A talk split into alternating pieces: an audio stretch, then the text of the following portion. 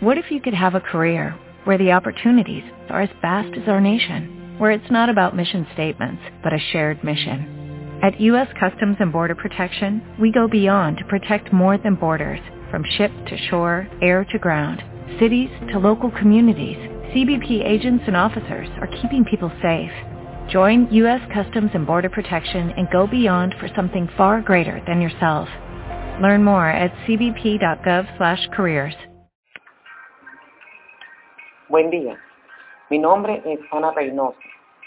Esta grabación corresponde al tema número uno del curso Bases Teóricas de la Enseñanza y el Aprendizaje de la Maestría de Evaluación Educativa del Instituto Pedagógico de Miranda, José Manuel Piso Martínez.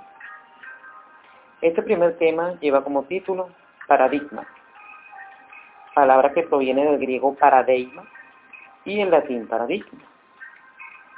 Este vocablo es utilizado en nuestra cotidianeidad, en nuestra vida diaria, ya que va desde la elaboración de un determinado tipo de alimento, tal y como lo hacían nuestras abuelas o nuestra mamá, hasta la forma de cumplir con las labores en nuestro sitio de trabajo. Entonces, paradigma, según lo estudiado, es un término utilizado cuando se habla de modelos o patrones. Ahora bien, según Thomas Kuhn, el concepto de paradigma engloba todo lo que se conoce en un momento determinado. Él hace énfasis en que cada época tiene su paradigma, que da respuesta a todo lo que en ella se conoce. De esta forma, y en esa época determinada, la ciencia va avanzando poco a poco, lo que se conoce como ciencia normal, hasta que este paradigma ya no puede explicar todo lo conocido en esa época y se procede a cambiarlo por un nuevo paradigma. A esto Kuhn llama revolución científica. De esta revolución científica nace un nuevo paradigma que pasa a caer nuevamente en la ciencia normal, que evoluciona poco a poco, hasta que necesita nuevas respuestas, dando paso a la ciencia revolucionaria, hasta que esta revolución define un nuevo paradigma y así sucesivamente con el correr del tiempo. Es de hacer notar que para ampliar nuestros conocimientos en relación a los paradigmas en el área educativa, se realizó un análisis minucioso de cada una de las corrientes pedagógicas en orden cronológico, iniciando con los sistemas de educación antiguos. Allí se citaron a pensadores como Confucio, Sócrates, Platón, Aristóteles, Isócrates, Pitágoras Séneca, entre otros. En este sistema de educación antiguo, su característica común era la enseñanza de la religión y mantener la tradición de los pueblos. Además de esto, también se enseñaba arte, filosofía, literatura, entrenamiento gimnástico, gramática, entre otras áreas.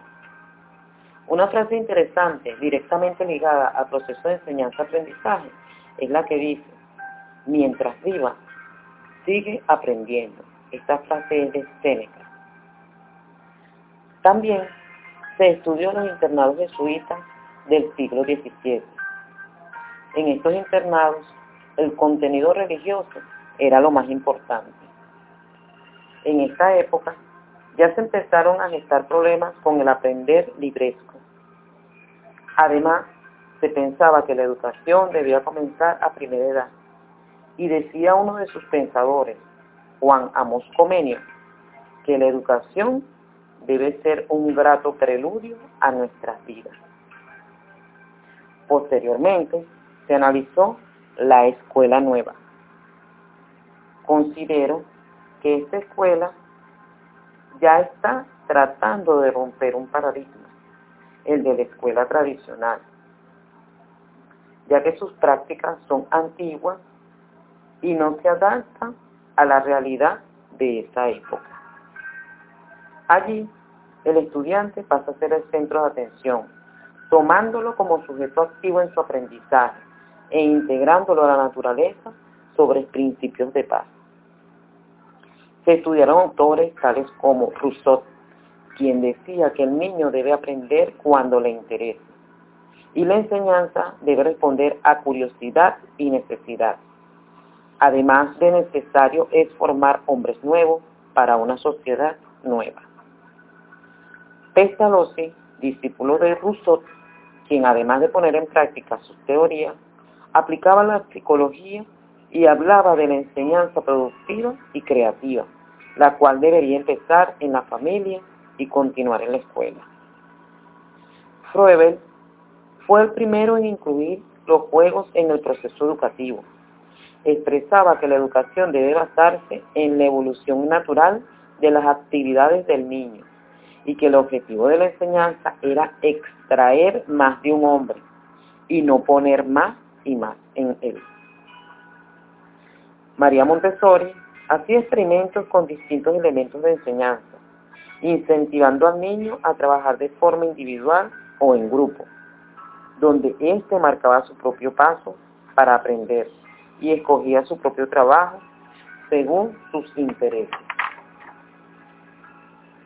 Celestine Freire fue quien introdujo como parte de, la educación los talleres dedicados al trabajo manual, los textos libres y la revista escolar preparada por los niños.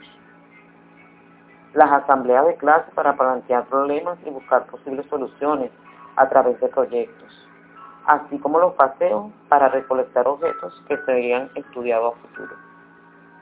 Finalmente, en este periodo de la Escuela Nueva, tenemos a Olga Costetini, quien respetó enormemente la personalidad infantil. Enseñaba con paseos educativos, con cuentos y títeres como estímulos didácticos. Usaba la música para estimular la percepción y el gusto por las artes. Eliminó la frontera entre la escuela y la comunidad, colocando a la educación como un hecho social y rechazaba toda forma de discriminación. Seguidamente, se estudió la pedagogía socialista. Considero que aquí también se rompe un paradigma viejo, u ocurre lo que tú llamas revolución científica. Aún cuando el estudiante sigue siendo el centro de atención, ya se le da más importancia al estudiante y su entorno social. Aquí se citan a Karl Marx y Hegel. Ellos criticaban las desigualdades sociales, consideraban que había que cambiar la educación para que la sociedad cambiara. También Antonio Gramsci quien quiso buscar una solución al desnivel entre los intelectuales y las manos trabajadoras. Creía en una escuela alternativa, proyectada hacia una sociedad alternativa. Luego de esto, hay otra revolución que quiere acabar con el paradigma de la escuela como progreso social. Allí se citan a los sociólogos como Pierre Bourdieu y Jean Passeron. Estos pensaban que la escuela es un reproductor de las relaciones sociales y sus desigualdades. Criticaron la situación de la escuela y la autoridad escolar. Ellos consideraban que toda acción pedagógica es objetivamente una violencia simbólica. Posteriormente, se analizan algunas corrientes latinoamericanas y pensadores como por ejemplo Iván Isis, que critica la educación tal y como se lleva en la economía moderna. Afirmaba que las instituciones generan necesidades y obstaculizan que los sujetos se satisfagan. Everett Reiner habla de la desaparición de los recintos escolares en su obra La escuela a muerte.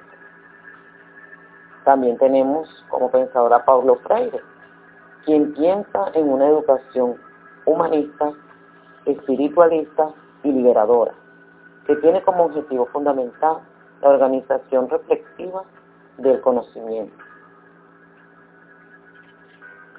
En la actualidad, el paradigma del sistema educativo es que los países del mundo están reformando la educación pública por dos razones Primero, la económica, tratando de preparar a los niños para esta cambiante economía del siglo XXI.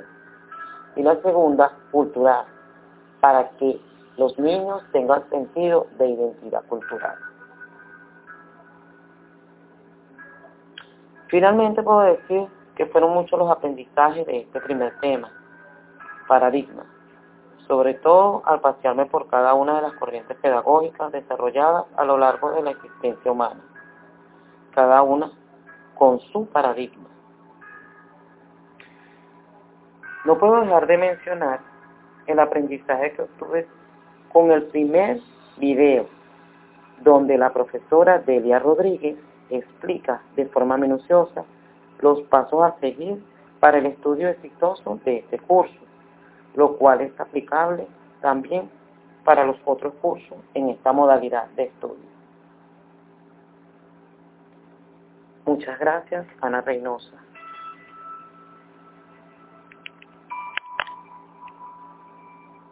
¿No se merece tu familia lo mejor? Entonces, ¿por qué no los mejores huevos? Ahora, Egglands Best están disponibles en deliciosas opciones. Huevos clásicos, de gallina libre de jaula y orgánicos de Egglands, que ofrecen un sabor más delicioso y fresco de granja que le encantará a tu familia. En comparación con los huevos ordinarios, Egglands Best contiene la mejor nutrición como 6 veces más vitamina D, 10 veces más vitamina E y el doble de omega 3 y B12. Solo Egglands Best. Mejor sabor, mejor nutrición, mejores huevos. Visita egglandsbest.com para más información.